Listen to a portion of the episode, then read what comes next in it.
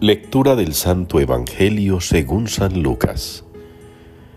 En aquel tiempo vio Jesús a un publicano llamado Leví sentado al mostrador de los impuestos y le dijo, Sígueme. Él, dejándolo todo, se levantó y lo siguió. Leví ofreció en su honor un gran banquete en su casa, y estaban a la mesa con ellos un gran número de publicanos y otros y murmuraban los fariseos y sus escribas diciendo a los discípulos de Jesús, ¿Cómo es que coméis y bebéis con publicanos y pecadores? Jesús les respondió, No necesitan médicos los sanos, sino los enfermos.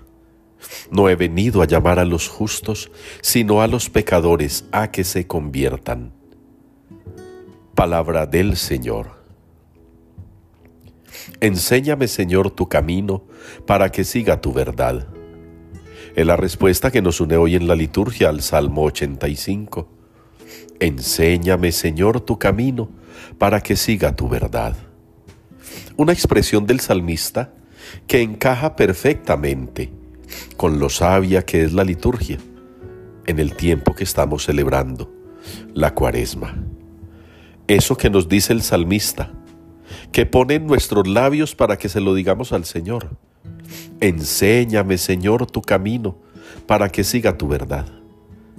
Nos pone a pensar de inmediato también en el episodio del Evangelio, cuando Jesús encuentra a Leví, a Mateo, y lo llama de ahí del mostrador de los impuestos, lo saca de su trabajo, lo quita de allí de un cargo que quizá le hacía daño, que quizá lo inquietaba, que quizá no le daba la paz que su alma buena necesitaba.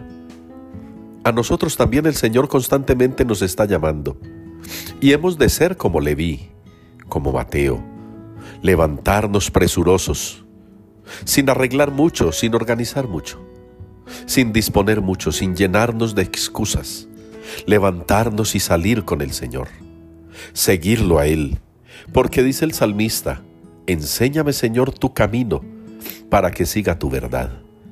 Y Jesús mismo nos lo ha enseñado. Él es el camino, Él es la verdad, Él es la vida.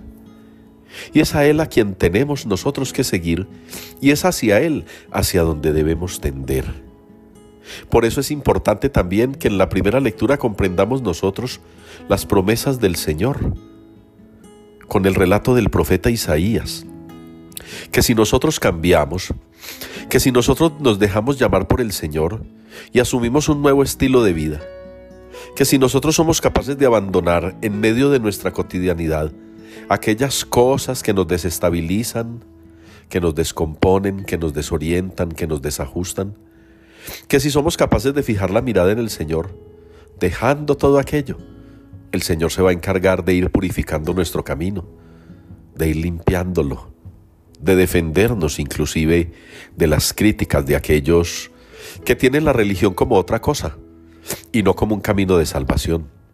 Muchos tienen la religión como un escampadero, otros la tienen como un lugar de recreación, algunos vas también como un lugar en el cual gastar el tiempo. Otros muchos buscan la religión como un refugio frente a sus inseguridades, otros quieren hacer de la religión un espacio en el cual lograr réditos, ganancias. Nosotros, los hijos de Dios, los que en realidad tenemos la mirada puesta en Jesús, no nos angustiemos por ello, no nos pongamos tristes.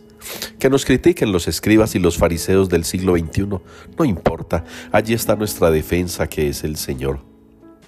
No necesitan médicos los sanos, sino los enfermos. Y a veces quienes más nos critican están más enfermos que nosotros, pero rechazan al médico del alma, a Jesús.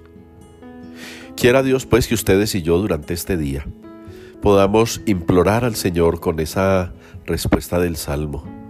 Enséñame, Señor, tu camino, para que siga tu verdad, para que agarrados de la mano del Señor, caminemos firmes este tiempo cuaresmal, tiempo de conversión, que nos abra las puertas a la misericordia y a la salvación.